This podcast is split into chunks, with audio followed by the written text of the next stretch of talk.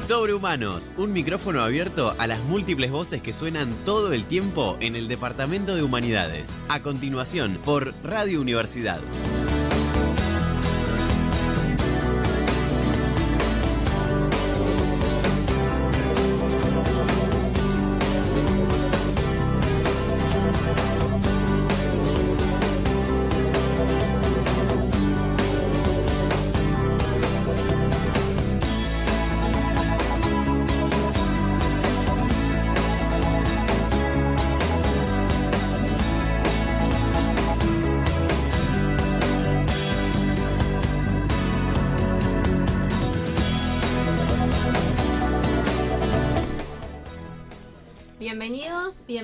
Y bienvenides a Sobrehumanos en el Aire, el programa de radio del Departamento de Humanidades de la Universidad Nacional del Sur. Quien les habla es Carmela Fiola, junto con Lucas Boté. Los vamos a estar acompañando hasta las 4 de la tarde, pero nosotros no estamos soles. Estamos también con Damián Betancourt, que va a ser nuestro próximo productor. Estamos con Aitana Albizúa, que también es una de nuestras productoras. Y tenemos a nuestra nueva bueno, ya tiene un par de semanas, nuestra conductora también, Ailu Moyano, que bueno, hoy nos trajo una columna, pero eso, bueno, todavía no lo voy a espolear, va a quedar un poco para más tarde. Así que bueno, ¿cómo están? Bien. Ya está, dije todo. Este lunes. Eh, después de un fin de bastante Bastante de conmocionado, diríamos, Sí, ¿no? la verdad que sí. Bastante movilizado también, ¿no? Sí. Sí, la verdad que sí. Eh, sobre todo, bueno, obviamente esto es de público conocimiento. eh, después de lo que pasó el viernes, jueves, mejor dicho, a la noche, eh, el atentado a la vicepresidenta, que nos adherimos obviamente a la. Bueno, a la política, no solamente del departamento de la universidad, sino también una política democrática, que es eh, denunciar, ¿no? Esto que Claro. pasó Ujú. cual. visibilizar eh, porque esto es creo que es el proceso de eh, de lo que se viene erosionando hace tiempo de ciertos acuerdos básicos que creíamos Y que ya- teníamos en la democracia Y además Sí. de tener tipo noción de cuál es el rol que ocupamos nosotros acá en la radio, porque estas cosas también suceden por los medios de comunicación que muchos hablan de una perspectiva de odio, tipo desinformando tal cual, y creo que nosotros tenemos que tener noción del rol que estamos ocupando, porque estamos hablando en una radio que la escuchan estudiantes, la escuchan docentes, la escucha gente ajena a la UNS, y debemos tener, o sea, lo digo a través de nuestro, de nuestro rol como conductores de radio, tipo que nosotros informamos continuamente, nos escucha gente y, que, y tenemos que ser más objetivos que subjetivos con estos temas. Este, obviamente desde este lado, tipo toda la solidaridad con la vicepresidenta Cristina y esperemos que esto no vuelva a pasar nunca más porque es el peor episodio de la vuelta a la democracia. Este, así que hay que tener memoria sobre este tipo de, de asuntos. Sí, es verdad. Bueno, yo también me quedo con esto de, nada, de la opinión pública, un poco de estas dos posturas opuestas de sí o no. Eh, nada, como que mucha gente lo negaba, entonces hasta dónde, bueno, los discursos del odio, de, del, del sí, del no. Pero bueno, nada, es, es un hecho para, para tomar conciencia de lo que pasó. sí yo creo que fue movilizante como destacás o sea es, es eso volver a replantear ciertas cuestiones es un poco lo que un poco también lo que señalabas no pero volver a esto no decir bueno hay ciertos acuerdos básicos que nosotros pensamos que eh, gran parte de nuestros compatriotas tienen Claro. y Sí. en realidad no es, no es tan así y, y está a ver quiero decir está bueno en el sentido de que se pueda visibilizar esto y decir bueno cómo, cómo podemos empezar a pensar nuestros roles lo digo yo como docente como también como eh, comunicadores eh, que somos de esto no Decir, bueno qué, qué parte nos toca para eh, pensar sobre esto bien Eh, Listo. creo que Ese- ese tema, sobre esta cuestión Faltan las redes de comunicación. eso quería mencionar sobre todo sobre Humanos Aires en Instagram Sí, que estamos Eh, transmitiendo en vivo a través de Instagram. Se pueden sumar. Eh, sobre Humanos en el Aire por Facebook. Y se nos viene el nuevo medio que nuestro querido productor Twitch. Damián. Ah, pero estamos pero siglo XXI. Ah, Sí, Está Aitana ahí con Gabriel tratando de nos estamos renovando para ustedes. tratar de ver si podemos estar en vivo ahora. ah, bien, bien. Si no se puede ahora, será el lunes que viene, pero... Y sí, bueno, ya tenemos, ya tenemos cuenta está, de Twitch, ya está, ya tenemos Listo. cuenta de Twitch. Y después tenemos Spotify. Vamos y tenemos para Spotify. A Eso que- colgamos todos los programas ahí, así que que a partir de mañana ya va a estar la playlist con los con los temas que mandaron los oyentes. Eso. Eh, así que ya vamos a tener nuevas, Dato nuevas, para el que nuevas no músicas sepa. para pasar, Ah, para claro. pasar entre los programas. También, obviamente, aparte de darnos la, la ingeniería del Twitch, nos dio la ingeniería de, de hacer listas de Sí. canciones de Spotify para la gente, de Esta, esta oyentes. juventud nos trae ideas nuevas, aires nuevos a nuestro Obvio, programa, obvio. me encanta. Puede ser. Bueno, estamos con, antes que nada, bienvenida Mariela Rígano, docente de nuestro departamento. Muchas gracias por venir, Mariela. No, gracias a ustedes por invitarme. Pero bueno, ahora en el segundo bloque vamos a estar hablando con vos, Mariela. Perfecto. Nos vamos a un corte y después eh, seguimos con más sobrehumanos.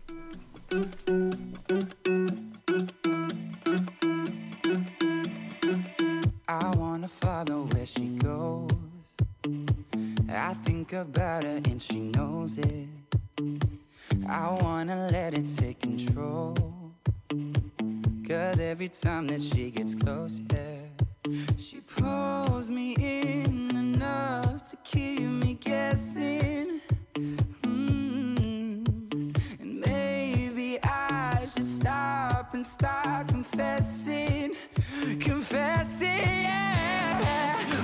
Oh, I've been shaking. I love it when you go crazy. You take all my inhibitions, baby. There's nothing holding me back. You take me places that tear up my reputation, manipulate my decisions, baby. There's nothing holding me back.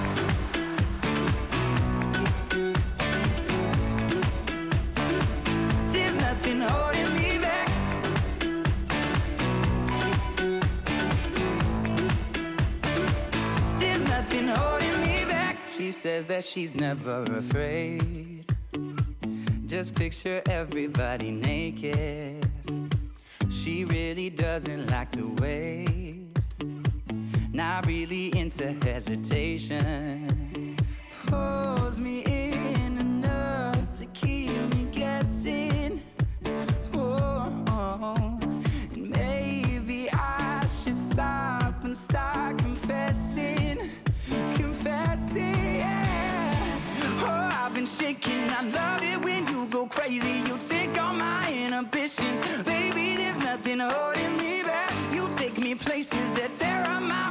My manipulate my decisions, baby. There's nothing holding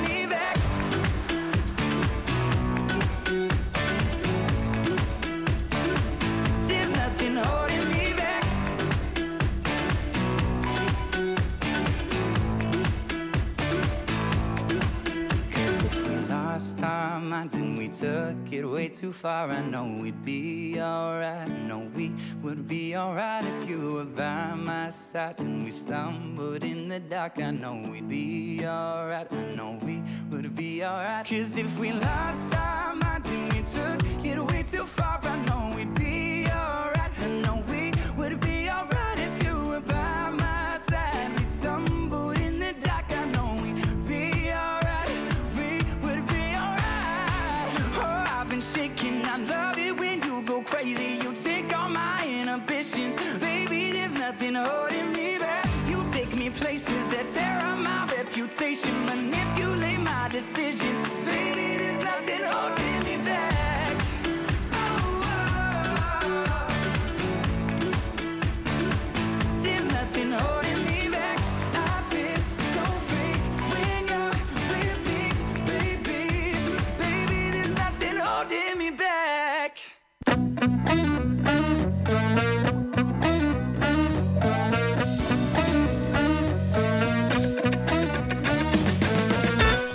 y acá seguimos en Sobrehumanos en el aire, siendo las 15 y 12 de la tarde del lunes, que es un lunes totalmente primaveral. A mí me hace mucho, mucho, muy bien a mi estado anímico.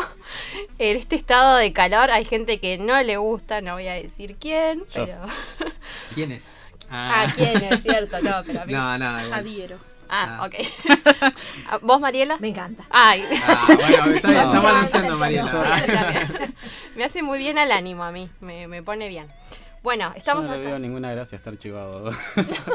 No, pero ese calorcito, no, no estar tan abrigado, estar Claro, ellos a ver, un pollo. A mí me gusta, pero no, no me gusta esta etapa donde tenés que salir con tres capas de campera y después ya como ya a las 12 del mediodía y tenés que estar como un poco más en remera. y bueno, bienvenida sea la primavera.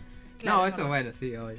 Pero, Eh, para los que me estaban preguntando, la canción se llama There Nothing Holding Me Back de Shawn Ah, Mendes. eso. ¿Y por qué la elegiste? Porque me la dijeron que lo ponga. está bien, está bien. Ah. Ella me dice, yo obedezco. Eh, Ah. este, Así que bueno. Bueno, Mariela, muchas gracias por estar acá. Un poco presento y obviamente eh, lo que hay que agregar. Desde ya disculpa y obviamente sentite libre. Profesora de nuestro departamento de letras. Estás en la cátedra de eh, literatura, Literatura europea moderna, Moderna. y del seminario de literatura medieval. Exactamente. Bien, Y después doy el seminario Bien. LQ dentro Ah. de lo que es la. de las orientaciones. Perfecto. Bien. Bueno, y, el- ah, sí. perdón. No, no, sí. No, el año pasado te habíamos tenido virtual y ahora tenemos Claro. presencial. Exactamente. Sí, sí, sí, sí. El día que defendió la tesis Anabel Ledesma, que me escapé de la defensa de tesis. Honra. Sí. Cierto, sí. Me acuerdo, me acuerdo. Me acuerdo que a veces me, me da gracia porque escuchábamos y era como a fondo la, la defensa. defensa. era como- a veces estaba como, uy, ¿quién te-?" Uno parece enganchado también con la defensa y decís, ah. En dos lugares a la vez. Claro. Es lo que nos permitía la virtualidad Sí, también. es verdad. Sí, totalmente, totalmente. Eh, bien, y bueno, obviamente la invitamos por los proyectos y su amplio recorrido que ha tenido dentro del teatro. Muchas Eh, gracias. sola- no solamente en la universidad, sino fuera de la universidad, digo, a partir de los proyectos de extensión, ¿no? Eh, bueno, el año pasado fue por Mujeres de Pelo Sueldo que te habíamos entrevistado. Exactamente. Mm. Eh, chicas de colgar también están. Y bueno, y sé que estás coordinando muchos más que ahora te vamos a preguntar un poquito sobre eso. Dale. Eh, pero bueno, por ahí para arrancar la pregunta, Sí, Mm. eh, esto de cómo surgió el teatro en tu vida. ¿Cómo arrancaste? ahí, pa. Eh, sí, para que arranques con todo. Mm, y el teatro es como mm, un espacio de juego que siempre tuve habilitado. Mi abuelo era eh, cantante y bailarín de tango, era el artista de la familia. Y además era narrador. Eh, vos le contabas un chiste simple y mi abuelo te lo devolvía transformado que ni vos lo reconocías en una historia. Y además eh, mi abuela materna, eh, que había hecho hasta segundo grado nada más, era muy buena contando historias. Y, mm, y mi mamá hacía funciones de títeres para nosotros, digamos, no para, para afuera, pero. Y fue la que me inició en lo teatral, digamos. Cuando yo terminé primer grado, mi mamá me ofreció opciones de regalos, como cierre así del año, y una de esas opciones era ir a ver eh, una obra a un teatro. Y yo elegí esa. Y, mm, bueno, y fue como, esto quiero hacer yo. Eh, pero nunca fui a un taller formalmente de teatro. Nosotros éramos una familia muy, muy humilde, o sea, alcanzaba con lo justo para todo. Así que el teatro empezó siendo, bueno, mi vieja haciendo los títeres eh, y con esas historias que mis abuelos nos contaban, eh, nosotros jugábamos. O sea, todos los juegos tenían que ver con una historia que inventábamos previamente y que después actuábamos. Y en algún determinado momento empecé a escribir obras para los eventos familiares. Escribía, dirigía y actuaba, y el resto de los actores eran mis hermanos y mis primos, que además cumplían a rajatabla los días de ensayo, porque nos juntábamos a ensayar. Y mm, o íbamos nosotros a la casa de mis primos, o venían mis primos a mi casa, que venían siempre con una botellita de leche, porque después de, de ensayar discutíamos la puesta en escena con la merienda. Y, y eso fue juego, juego, juego, juego. Y además la familia esperaba en los eventos, Día de la Madre, Día del Padre, Navidad, Año Nuevo, la obrita de teatro. Y, y después durante la adolescencia, como que me ganó la literatura eh, y revivió el teatro. O sea, no es que desapareció alguna vez el teatro, pero yo no lo practicaba ya tan eh, conscientemente. Y después en, en la juventud, adultez, reapareció ya como, bueno, eh, primero no en lo académico, sino en, en lo informal. Y en lo académico, yo después de hacer el doctorado empecé a trabajar para CONICET con un tema de investigación que era la interacción médico-paciente. Entonces podía imaginar escenarios muy sencillos para capacitar médicos en herramientas lingüísticas, pero me costaba pensar cómo entrenar a personas comunes en sus derechos lingüísticos. Y mm, en, un momento hubo un congreso de teatro y yo fui con una propuesta que era usar el teatro como herramienta de entrenamiento y tuve la suerte enorme de que quien coordinaba la mesa era eh, Dubati, Jorge Dubati. Cuando terminé de exponer, Jorge me dijo, tenés que irte a estudiar, eh, que estudiar teatro del oprimido. Entonces yo le dije, ¿y dónde? En Brasil, me dijo. Ah, bueno, que a la vuelta. Mañana me anoto. Bueno, Acá y claro, acá La nomás.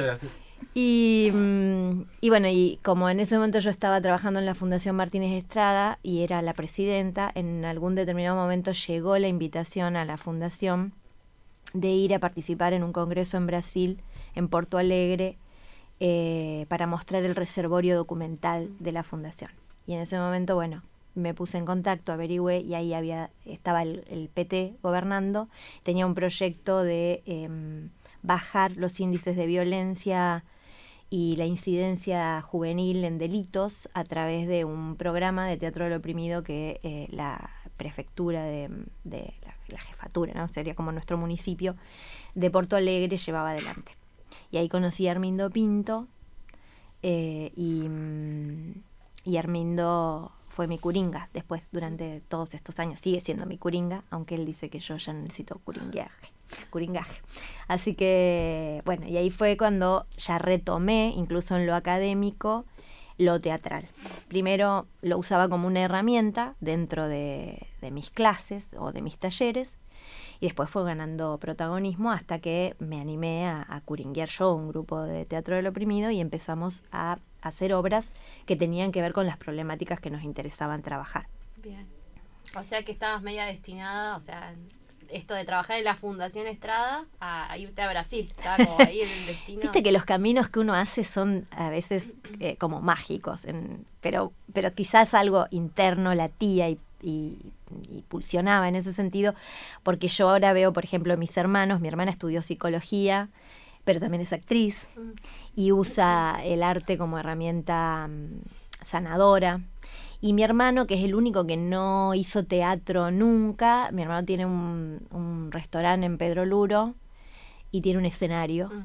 eh, y ahí convoca artistas y además dentro de su ejercicio político utiliza el, el arte como y la cultura en general como herramienta de transformación. Entonces digamos que Están atravesados por el arte. sí, el abuelo pelado marcó. Claro. marcó. Y mamá también. Y mamá también, sí. Bien, eh, Mariela, ¿querés explicar qué es el teatro del oprimido? Mm. El teatro del oprimido es teatro, digamos, ¿no? Eh, se llama teatro del oprimido porque es la designación que le dio Boal a una vertiente de teatro político que tiene un fuerte contenido artivista y que lo que busca es em, presentar el teatro como un ensayo para la liberación. Tiene, digamos, la- las patas del teatro del oprimido son la pedagogía de Freire y tiene muchos elementos brechtianos con la diferencia que Boal le da una pequeña vueltita más al teatro brechtiano, porque Brecht lo que proponía era que el espectador no renunciara a su capacidad crítica. Por eso el mecanismo de distanciamiento bueno, y toda la serie de mecanismos que usa Brecht para que nunca perdamos de vista que lo que estamos mirando es una ficción y que la podemos analizar. Boal dice que él no quiere que el espectador ni siquiera renuncie a su capacidad de actancia. Por eso las obras de teatro del oprimido muestran un conflicto que no se resuelve en escena y en una de las vertientes del teatro del oprimido, que es el teatro foro, lo que se propone es que el público rompa la diferencia entre espacio de expectación, espacio de actancia o de actuación y se transforme en un actor dentro de la obra para ensayar una solución al problema que se esté planteando. Por supuesto que lo pinta y lo propone como un ensayo para la liberación, porque eso no es la liberación. Digamos, la liberación ocurre afuera del teatro, las revoluciones se hacen en la calle y no dentro de una escuela o de un teatro, aun cuando ahí sí se pueden germinar Claro. las simientes de una revolución, ¿no? Ujú. No, estaba, estaba pensando en eso, ¿no? Un poco a qué iba con esto del, del teatro del oprimido. Y me quedaba pensando un poco que mm, apenas hablaste de, tu recorrido familiar, ¿no? De tu... eh, ¿Cómo es? Bueno, lo que hacías con tus hermanas, her- hermanos. Y un poco esto de... Me acuerdo el año pasado cuando hablamos de, eh, bueno, cómo en el grupo eh, se definen, uno de los grupos que estabas que se definen como grupo de teatro popular, colectivo, bueno, y feminista, ¿no? Pero bueno, ahí lo, lo popular, ¿no? Que decías, bueno, eh, alguien que eh, no sabía narrar, eh, que nu- nunca fue de una escuela, pero sabía narrar historias y la, la importancia o cómo, cómo está eso latente. Bueno, y cómo... ¿Hay alguna cuestión? ¿Cómo es el y vuelta entre... ¿Cómo decirlo? Entre el saber popular de la actuación con ese saber, por ahí que el teatro oprimido, uno puede decir, bueno, hay una, una cuestión más teórica, más... Pero ¿cómo se manifiesta eso? ¿Cómo es esa interacción? Eh, ¿ha, ha bebido por ahí el- la, la teoría eh, del teatro del oprimido de esos espacios populares de Exacto. actuación? Sí. Mm. Bueno, primero te hago una aclaración. El grupo de Sí. teatro popular, colectivo y feminista es como, digamos, un gran espacio, como, como una gran carátula que agrupa distintas grupalidades dentro del departamento. Que son mujeres Bien. de pelo suelto, Claro. chicas de colgar, querellas de las tertulianas, eh, pan y circo y eh, grupitos que todavía no tienen nombre, diversas, que acaba de darse nombre, y otros grupitos que eh, se están conformando y todavía están en su búsqueda estética. Eh, que si querés después te cuento un poquito como qué significa ese grupo, ¿no? Que- o sea, o qué busca ese grupo. Em, el teatro del oprimido eh, tiene una impronta popular muy grande, eh, porque, digamos, por un lado, podemos rastrear desde lo teórico, ¿no? Elementos dentro del teatro del oprimido que provienen del teatro popular medieval. De hecho, la figura del curinga, que es una figura muy importante dentro del teatro del oprimido, eh, tiene que ver con la idea de un comodín, de un clown, de un, sujeto que está ahí para cuestionar eh, y que es el que va a manejar eh, la criticidad dentro de, del espectáculo, ¿no? Eso por un lado. Y por otro lado, bueno, la alfabetización freiriana, que, te- que su raigambre es popular y que lo que busca es precisamente la alfabetización popular. Dentro del teatro del oprimido, eh, además, hay mucha convergencia de elementos anarquistas del teatro obrero. Em, que ahora en breve vamos a dar con Carlos Foss un taller que tiene que ver con hacer unos cruces entre el teatro obrero y el teatro del oprimido. Eh, mostrando ¿no? esa relación y que tiene que ver precisamente con el teatro hecho eh, por personas que no son profesionales del teatro, que son actores vocacionales y que utilizan el teatro como una herramienta de transformación y como una herramienta política para alfabetizar críticamente, para enseñarnos a leer la realidad. Esto que ustedes estaban hablando en el primer bloque, ¿no? O sea, cómo leer lo que pasó, eh, que para muchos fue muy sorpresivo, para otros no tanto, y que tiene que ver con esto, ¿no? O sea, cómo, cómo utilizar los espacios que tenemos, que habitamos, como espacios de formación crítica. Eh, obviamente uno piensa en, formación crítica y piensa en la universidad, pero ni todas las universidades son realmente espacios de formación crítica, eh, ni son los únicos espacios de formación crítica. Entonces, eh, ese es el cruce que hace el teatro del oprimido, que por supuesto tiene mucho, mucha teoría por detrás, eh, pero al mismo tiempo eh, Boal, que fue su fundador, y quienes nos formamos en esa escuela, estamos todo el tiempo abiertos a lo emergente, es decir, a los cruces de saberes y a lo que uno puede aprender de las situaciones en el hacer, ¿no? en, poner nuestros cuerpos en, un territorio y en una acción concreta y a partir de ahí tejer redes de aprendizaje con quienes están en ese momento en ese territorio. Eh, así que tiene un montón de elementos. Y dentro de lo que es el grupo de teatro popular colectivo y feminista, todas las estéticas que manejamos son populares. Tienen que ver con, un, con entender un teatro eh, situado, que no necesita necesariamente de una sala teatral para ocurrir. Y ahí se mezclan muchas estéticas. Digamos, el teatro del oprimido dentro de esa grupalidad, gran grupalidad, sería como la columna vertebral. Pero no todos los grupos hacen teatro del oprimido. Eh, eh, sí forma parte de los entrenamientos, pero Mm. eh, hay grupos como, como querellas de las tertulianas que son más eclécticos y entonces toman como elementos estéticos de muchos lugares. y donde lo literario está muy presente. Eh, y mm, después otros grupos como Mujeres de Pelo Suelto que eh, utiliza el foro del teatro del oprimido y algunas herramientas de creación estética, pero sobre todo se define como teatro obrero. Eh, Pan y Circo que toma la comedia del arte, aunque evidentemente el foro, el debate está por detrás de, su construcción escénica. Y Chicas de Colgar toma Cantor, digamos, que es... eh, que si uno piensa Cantor, desde cómo se ha puesto Cantor en la Argentina, sí, pero eso es recontra intelectual. Ca- sí, las puestas de Cantor en Argentina son intelectuales, pero Cantor, eh, no. Cantor trabajaba con el desecho, digamos, con lo que cualquiera, con lo que nuestra sociedad capitalista desecharía, él con eso creaba estéticamente y su teatro es un teatro que viene a mostrar precisamente qué pasa cuando descartamos eh, lo humano dentro del teatro, ¿no? Y es muy popular, o fue muy popular en su propuesta escénica.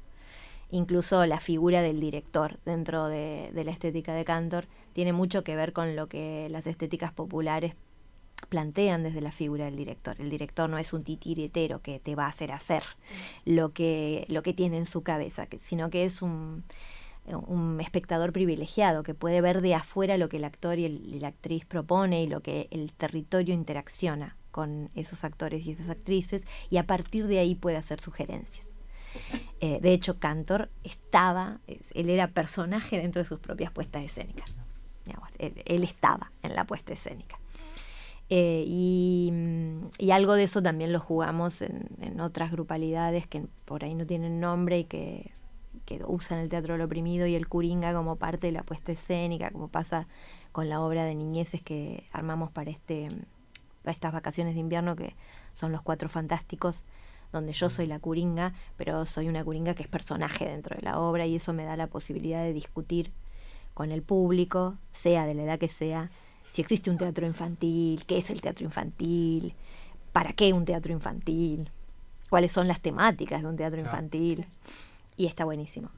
¿Y el público se prende en eso? Re, re. Eh, Es muy lindo todo lo que ha pasado con esa obra porque es muy distinto lo que pasa cuando el público es eh, mayoritariamente adulto, eh, muy diferente de lo que pasa cuando eh, lo- el público es mayoritariamente niñeces.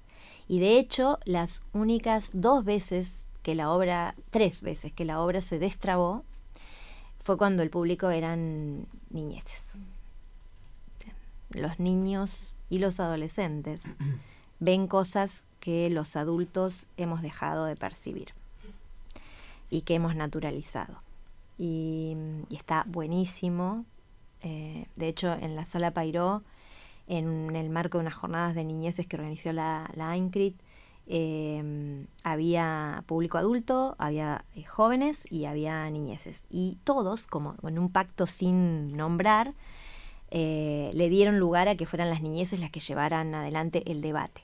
Y a lo sumo los jóvenes participaron con alguna cosita, pero siempre de manera muy respetuosa. Fue maravilloso, pero maravilloso, porque los chicos y las chicas veían cosas, eh, primero que veían que el cuchillo que aparece en escena no tiene por qué estar ahí, y que por más que sea un cuchillito de untar, es peligro, y no se rendían ante la posibilidad de que los adultos no lo vieran. Y, mm, y además vieron cosas, hubo una nena que hacia el final de la obra me dijo, eh, a mí, en el personaje de Curinga, ¿no? Me dice, en esta obra las únicas que trabajan son las mujeres. Y trabajan las nenas porque son nenas. Eh, que trabajen los nenes también. Entonces yo la miro y digo, ¿y en esta obra hay nenes? Y me dice, claro, el papá, que llega de trabajar y no hace nada. y wow, ¿viste? O sea, ese, esa mirada completamente horizontal, donde el papá era un nene, eh, y ese nene también tenía que hacer algo, que no podía sentarse ahí a que lo atendiera la mujer, las hijas y la cuñada, que, la hermana que puede entrar en escena, eh, que fue también una de las soluciones posibles que plantearon los chicos, que aparezca una tía a ayudar. Y fue maravilloso porque en la literatura infantil, la tía como personaje, que en nuestras vidas siempre tiene un rol importante, la Mm. tía, en la literatura no está tan connotada. aparece mucho la madre, la bruja, que es la madre bruja y demás, pero la tía Y los chicos, estos chicos pusieron en escena una tía que venía a ayudar a esa mamá, eh, que estaba en, en muchos apuros. Porque además, llamativamente, cuando los adultos toman la voz, a la que cuestionan es a la mamá. ¿sí? La violencia de la mamá. Por ahí la violencia del papá pasa como desapercibida, que en, en ningún caso hay mucha violencia física. La mamá en algún momento agarra de la oreja a, a una de las nenas, pero esta vez, esta era una, una obra que nosotros habíamos armado con un grupo de teatro del oprimido hará cinco o seis años.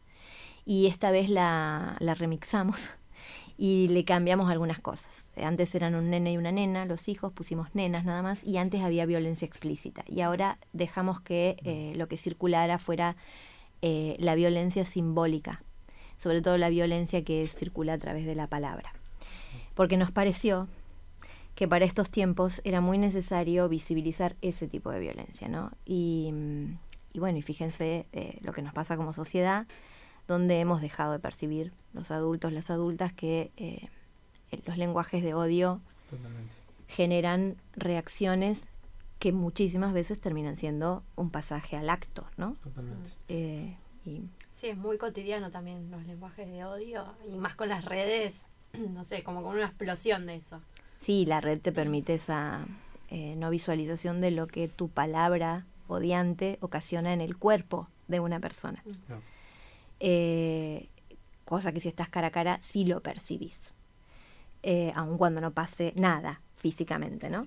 Eh, pero además la obra, como trabaja con la idea de niñeces, muestra cómo las niñeces interpretan literalmente lo que en un lenguaje puede ser metafórico, ¿no? Como me vas a matar, me voy a morir, me va a dar un síncope. Sea, cosas que son muy violentas y que los chicos interpretan literalmente, en los chicos las chicas. Y, mm, y bueno, y en la obra se trabaja eso. Eh, Es que además este, es un espacio para que los chicos que no tienen la posibilidad tipo como de hablarlo lo pueden actuar. Tipo, es como que decir, a ver, estoy viendo esto, pero no, lo, no sé cómo decirlo, lo voy a actuar, tipo, voy a- lo voy a interpretar. exactamente. Y esto yo lo he visto porque he visto teatro de, de niños. Sí. Eh, yo cuando era chiquito hice teatro, pero ahora ya no. Este, lo hice cuando tenía, no sé, 10 años, creo.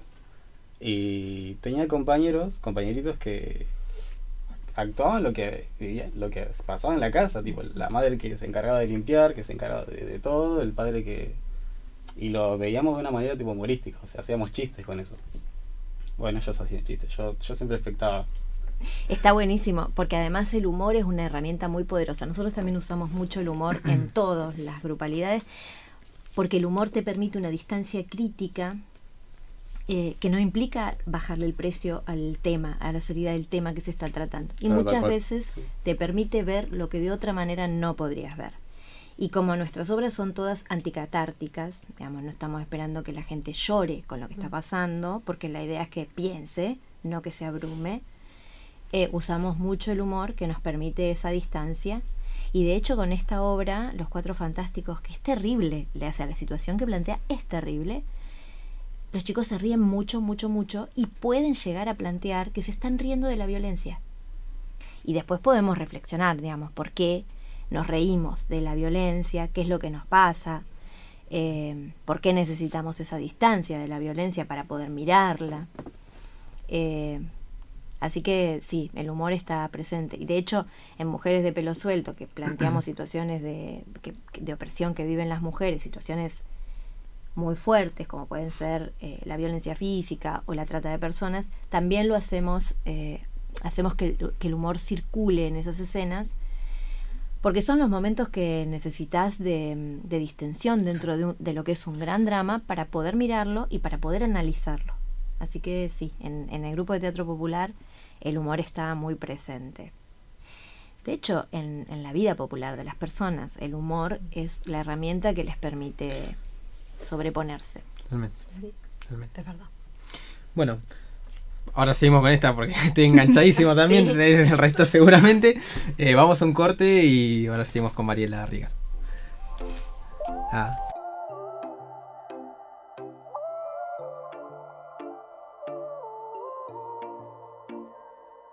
Tu familia no me quiere, Dicen que soy lo peor, que estar conmigo es un error y mi amor no te conviene.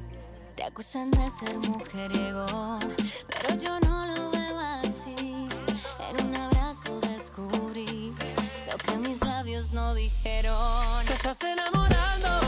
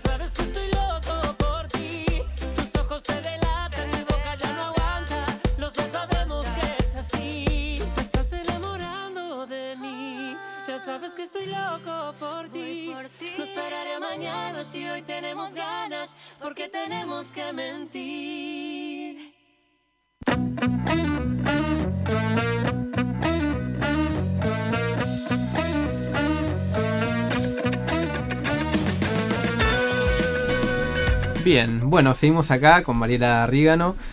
Eh, estábamos charlando algunas cuestiones sobre Teatro del Oprimido y sus proyectos de teatro, que es un poco lo que queremos ir ahora, ¿no? Eh, actualmente, ¿dónde estás? ¿Qué, ¿Dónde estás coordinando? ¿Dónde estás acompañando? ¿Qué proyectos son los que eh, estás participás y se ofrecen, ¿no? Para la comunidad, tanto para participar como para ver.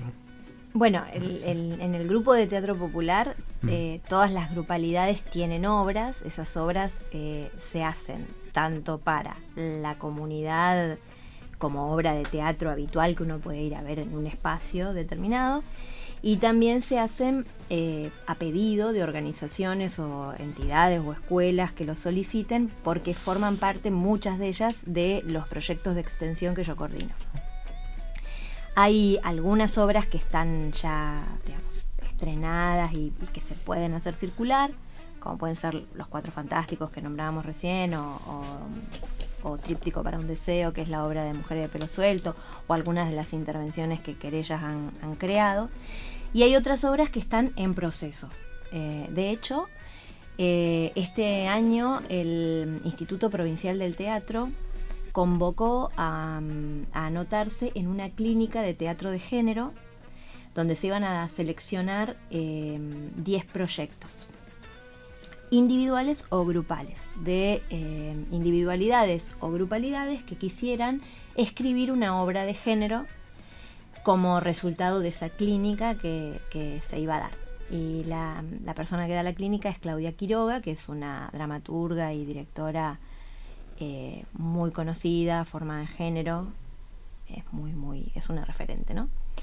Y em, los tres proyectos grupales que se seleccionaron son de Bahía Blanca y son parte del teatro, el grupo de teatro popular colectivo y feminista, porque se seleccionó el proyecto de Querellas de las Tertulianas, el proyecto de Diversas y el proyecto de eh, Mujer de Pelo Suelto.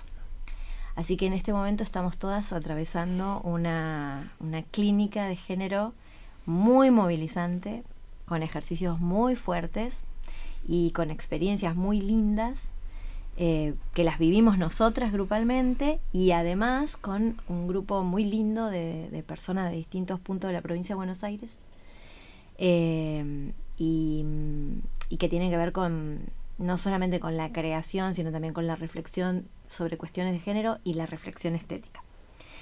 Eh, a partir de ese proceso van a surgir obras que después tendremos que montar, ¿no? Pero va a surgir un texto que yo supongo igual que conociendo a Claudia Quiroga, eh, que va a ser poner el cuerpo y al mismo tiempo crear estéticamente, ¿no? O sea, va, va a ser un poco ida y vuelta. Eh, pero bueno, eh, fue muy lindo, fue muy sorprendente para nosotras darnos cuenta que las tres grupalidades que habían sido seleccionadas eran de nuestro espacio y, mm, y muy lindo atravesar esto juntas, porque, mm, porque estamos acostumbradas a acompañarnos eh, y porque además ahora vamos a atravesar un proceso creativo juntas, eh, súper lindo. Y, y bueno, y de ahí surgirán, hay una de, la- de las obras tiene como propuesta reflexionar sobre el aborto ya con la ley, digamos, Mm. y qué pasa con el aborto, si se aplica, si no se aplica, las dificultades que existen. Y también para reflexionar ampliamente sobre la maternidad. Eh, nosotras tenemos, Mujeres de Pelo Suelto, tenemos una obra, que fue el proyecto que presentamos, que queremos escribir sobre la soledad en tiempos de tanto individualismo, qué representa la soledad, si es cierto esto de que hay que aprender a estar sola para estar empoderada, bueno, o sea, ¿qué, qué, cuánto hay de mandato también patriarcal en eso? Bueno, eh, y, mm, y Querellas eh, tiene un proyecto que va de cero, ¿no? Sí. Presentamos una propuesta bastante... Surgió bastante rápido. Em, creo que vamos a abordar más eh, diversidad sexual e identidad de género. Vamos más por ese lado. Em, está esa es la idea, esa base. Y empezaremos a armar con lo que trabajemos en la clínica. Y ahí es muy interesante porque las, las tres grupalidades que seleccionaron, a pesar de que pertenecemos al mismo espacio, utilizamos estéticas diversas. Porque Mujeres es teatro obrero, Diversas es teatro del oprimido, y Querellas es una eclecticidad infinita. Entonces, bueno, se- eh, va a ser re interesante lo que surja de ahí. Así que eso es lo que, lo que, en lo que estamos. Y el resto de las obras que, que, que ya están y están creadas, o las intervenciones artísticas, como lo que Querellas eh, hizo para vacaciones de invierno, ¿no? Fue, eh, que es una eh, súper lindo y muy interesante de ver. Eh, trabajaron la inversión discursiva, ¿no? O sea, un grupo de mujeres que están atravesadas en su discurso completamente por el, el discurso patriarcal, digamos, como si tuviéramos la posibilidad de hacer el experimento de invertir los roles. Muy interesante lo que pasa y lo que se ve. Pero eso es una intervención, digamos, una intervención breve que después da para el debate y demás. Y, mm, el resto, esa intervención como el resto de las obras están a disposición para quien las quiera convocar. También tenemos otra obra como Baldío Mar, que esa estamos pensando, es, es una obra que trata sobre, mm, sobre identidad y estamos pensando en ampliarla porque es una pequeña escena de 15 minutos, pero estamos pensando en, hacerla de una hora, eh, porque en Bahía eh, casi no hay teatro que tome identidad como foco temático, ¿no? Eh, así que bueno, estamos en eso también. Pero digamos, así como escenita también se puede convocar, pedir, llevar. De hecho, ya lo han hecho de algunas organizaciones. Claro, eso quería preguntarte, porque cuáles son esos espacios que han- les ha convocado a ustedes para que puedan realizar esto. En general nos llaman escuelas, digamos, masivamente nos llaman escuelas. Pero también hay otras organizaciones como bibliotecas populares, que a veces tienen espacios de formación, como, bueno, eh, Los Cuatro Fantásticos se hizo en vacaciones de invierno en la Biblioteca Popular de Bellavista, donde ahí además eh, Alejandro, que es eh, quien, quien coordina la biblioteca, da talleres de, de formación, talleres de particular. eh, es un espacio súper lindo para la comunidad. Y bueno, estuvimos allí. Eh, el otro día los eh, egresados de la Escuela de Comercio, que se juntan todos los años y hacen un evento artístico y, para la memoria, también nos convocaron y estuvimos con eh, Baldío Mar y Destino Andén, que es otra de las obras que trabaja, Destino Andén trabaja qué pasa en una comunidad cuando el tren no pasa más. Mm. Que esa obra la estrenamos en la estación noroeste. Nosotras habíamos decidido con Mujeres de Pelo Suelto estrenar esa obra en la estación noroeste eh, a principios de año. Y luego vino el incendio de la estación noroeste, porque es una obra que la queremos hacer en espacios ferroviarios, con, con lo que el territorio ofrece como escenografía natural. Bueno, cuando se quemó la estación noroeste decidimos dejar, nos parecía que políticamente era muy importante estrenar esa obra ahí y lo que hicimos fue pintar un telón donde está eh, la reproducción de lo que fue la estación noroeste. Entonces cuando la estrenamos allí fue muy fuerte porque el telón estaba delante de las ruinas, Mm. es decir, delante de lo que ya no está. Claro. Eh, y fue muy fuerte lo que se vivió ese día, ¿no? Para la comunidad del barrio noroeste, Mm. para nosotras, en mi caso yo soy, y Adriana también, somos parte de esa, de esa comunidad. Yo nací en el barrio noroeste y sigo viviendo en barrio noroeste. Eh, y ahí mm, muchas veces fui a ensayar obras de teatro y fui a leer eh, cuentos para los chicos de los vagones. Y bueno, fue muy, muy eh, movilizante lo que pasó. Y, mm, y esa obra además eh, cuenta con un espacio necesario de debate sobre, bueno, qué pasa, qué- cómo podemos hacer para defender esos espacios, cómo no resignarnos a que se transformen en espacios culturales, porque está re bueno que esté la murga y que, que cualquier expresión cultural esté allí, pero que esté allí significa que no está más allí el tren. Entonces, poder como comunidad defender ese espacio para el tren y a los emprendimientos culturales y las iniciativas culturales de la propia comunidad también darle un lugar que les sea legítimo, ¿no? Claro. O sea, que es, bueno, pelear por el territorio. Claro. Sí, sí, Sí. totalmente. Yo tengo como una pregunta porque estamos medio sobre la hora. ¿Qué es? eh, me encanta, yo seguiría una hora más. Pero esto, que, mm, ¿qué es el teatro para vos? ¿Qué significa? ¿Qué rol cumple en tu vida? Te viniste con preguntas de impacto. Ahí está. Eh, es un modo de vida, es mi vida el teatro. Eh, yo no, no. Cuando yo jugaba cuando era chica quería hacer eso, pero no lo pensaba siendo chica políticamente. Eh, cuando conocí el teatro del oprimido, encontré em, lo que quería hacer como docente, como militante, como feminista.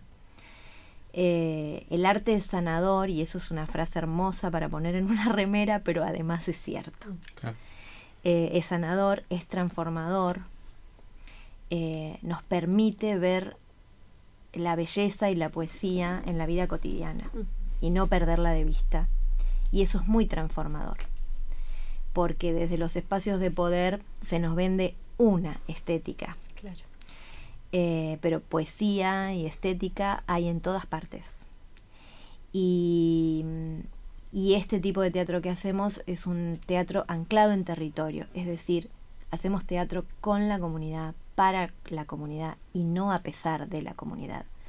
Entonces eh, es una herramienta mm, pedagógica muy hermosa también, porque mm, uno no puede entrar a un aula, en mi caso que me formé como docente de letras, no puedes entrar al aula y hablar de lenguaje o hablar de literatura sin tener presente quiénes están allí y qué condiciones de vida tienen quienes están allí.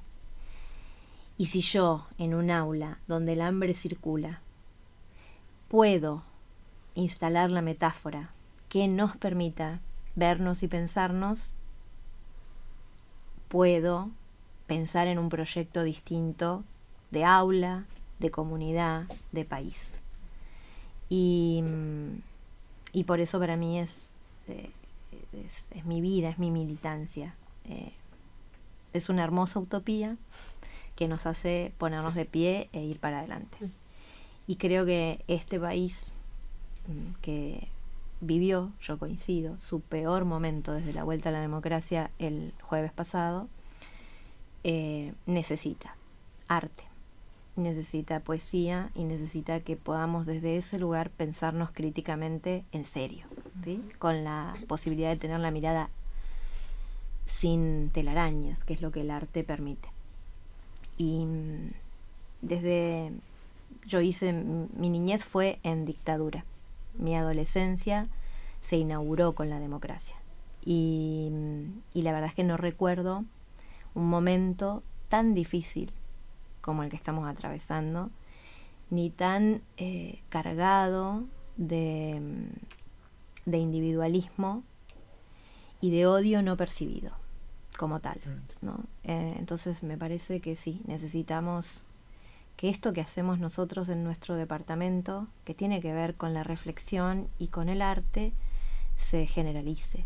eh, y que por eso está bueno que usemos todos los espacios, como ustedes decían, ¿no? Este, que es un espacio de la comunicación, el arte es comunicación también. Las memorias eh, eh, son la historia, pero son comunicación también, porque es lo que queremos eh, rescatar, reconstruir, no olvidar, tejer como cadenas y que nos conforman identitariamente. Bueno, todo eso que nosotros tenemos está metido en el teatro que hacemos y, y por eso para mí es tan significativo. Me encantó, me encantó todo, Mariela, me encanta escucharte. Gracias, chicos. Muchas Bueno, gracias. em, gracias a vos, Mariela, por venir. No, un placer. Costó encontrar la fecha, pero Sí, ¿no? acá estamos. Es difícil encontrarte. Además, con todos tus proyectos. Eh, esto, eh, ¿las personas se pueden unir a, a los grupos? Sí, se pueden unir eh, cualquier persona eh, que forme parte de la comunidad universitaria y cualquier persona que no forme parte de la comunidad universitaria. Es decir, eh, cualquier persona que esté interesada eh, o interesado en trabajar estéticamente, aun cuando no sea para hacer obras de teatro, aun cuando sea para usar esa herramienta como, no sé, un disparador para la salud mental, puede acercarse a nuestros grupos. Hay uno, uno de los proyectos incluso que en el que estoy que funciona dentro del hospital de día, eh, donde trabajamos de manera eh, interrelacionada, usuarios del hospital eh, y, y personas que no forman parte de la comunidad del hospital. Así que, digamos, para cualquiera que se quiera acercar, me escribe, mm, me encuentran en las redes como Mariela Rígano o se comunican al departamento eh, y, mm, y se suma, se puede sumar. Puede ser una experiencia incluso, no necesita mm, decir estoy completamente decidido, decidida a estar. Genial. Bien, eh, bueno, ahí llegó Aitana que nos va a contar eh, las noticias que tenemos eh, para el Departamento de Humanidades. Eh, hola, ¿cómo va? Eh, bueno, contamos rápidamente porque siempre nos quedamos sin tiempo. ¿Querés un mate? Toma aire. Eh, las integrantes del programa de arqueología en cruce del Departamento de Humanidades nos invitan a participar de una nueva edición del Encuentro de Educadores, Intersección de Saberes, Ciencia, Arte y Prácticas Cotidianas. Se va a realizar desde el 27 al 30 de septiembre en el Centro Histórico Cultural, ubicado en Rondó 29. Por otro lado, recordamos que la Biblioteca Marazo está en pleno proceso de reorganización de su repositorio y para lograr abrir un nuevo espacio que sea de uso colectivo se deben trasladar 50.000 libros, lo cual requiere de muchas manos y compromisos. Por eso los esperamos a lo largo de todo el mes de septiembre a los estudiantes auxiliares docentes y no docentes de lunes a viernes entre las 14 y 20 horas. Para anotarse hay un formulario que pueden encontrar en el Instagram del Departamento de Humanidades que es humanidades.uns. Eh, ¿Qué más queda? A ver. Además, eh, el, do- el domingo 30 de octubre les recordamos que es la fecha límite para solicitar excepciones para cursar y rendir materias del segundo cuatrimestre. En cuanto a la agenda cultural este mes, eh, los días jueves 8, 15 y 22 de septiembre, 16 a 18 horas, continúa en el Centro Histórico Cultural el taller de pintura abstracta de Ana, eh, Ana Cristina González Casali. Hoy lunes 5 y los lunes 12, 19 y 26 de septiembre, 18 a 20 horas, también en el, en Centro Histórico Cultural se va a dar el taller de títeres que eh, lo da Nicolás Redondo. Y para ambas eh, actividades se requiere inscripción que lo pueden encontrar en la página de Humanidades. Y por último, el domingo 11 de septiembre a las 18 horas, en el Salón de Actos del primer piso Alem 1253, eh, va a haber un ciclo de cine y charla donde se va a proyectar la película Hereditary, que es de terror y suspenso eh, psicológico. Y la entrada es libre y gratuita. Genial. Yo quería decir eso último. Perdón. Y también decir que este fin de se va a jugar los interdepartamentales. Este, yo estoy organizando los grupos de futsal masculino y femenino y necesitamos chicas para que jueguen. El futsal, el futsal masculino ya está Nosotros sabemos que hay alguien en completa. humanidades que hace deporte, no sabemos quién, pero capaz. No, pero futsal masculino ya está lleno, o sea, tenemos como cuatro chicas, me parece, o cinco, no me fijé bien, pero necesitamos más. Así que alguna chica que quiera jugar al futsal, tipo, se contacta con Deportes Humanidades. O conmigo, qué sé yo, sí. Sí. O con Carmela. Somos, los, somos los de deportes, estamos acá en la radio también. Sí, es, Eh. es más para divertirse que para competir. Nada, eso. Si tenés un mínimo de conocimiento de, de fútbol, va, y patea un poco y ya está. Para mí, no sé. o sea, sí, pero tampoco tenés silla. No, bueno, pero miedo. si ya metés la competencia, la responsabilidad de todo eso, como que... Que igual la competencia se va dando en el transcurso. Lo mismo pasó cuando jugamos al handball. Sí. Fuimos todos a divertir y después ya estábamos todos ahí roleándonos con todos con las pelotas para tratar de, de ganar. Bueno. Bueno, igualmente vamos a compartir todo esto en historias. Obvio. Obvio. Hecho este anuncio, agradecemos una vez más a Mariela Rígano por estar acá. Vamos a estar compartiendo también en las redes nuestras todos los proyectos eh, de... Y si me dan un segundito. Sí, por supuesto. redondeo. Por supuesto, por supuesto. Eh, invitarlos este sábado en Pez Dorado vamos a estar con Tríptico para un deseo. O sea, así que todos los que no la vieron o los que la vieron y la quieren volver a ver, allí estaremos. Perfecto. Extendemos. Hacemos una salida en grupo y vamos todos a, a verla ahora. Obvio. Muchas Bueno. gracias. Bueno, muchísimas gracias por estar del otro lado, oyentes. eh, y nos veremos el próximo lunes en otros sobrehumanos. Eh, nos veremos. Y esta vez Ah, en ya Twitch. está, está Ahora- ahora- Twitch. ahora ya con- Está ahora con Twitch Twitch. Instagram. Ahí estoy. eh. Aitana no se esforzó el pedo, así que Bien. Bueno, que tengan buena semana. que tengan buen lunes.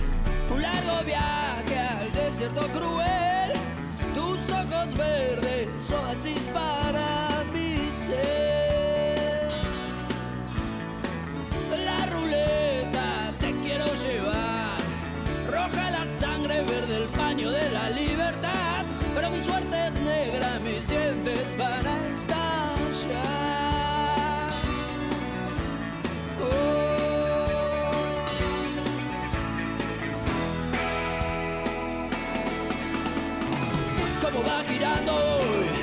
vas a parar hoy?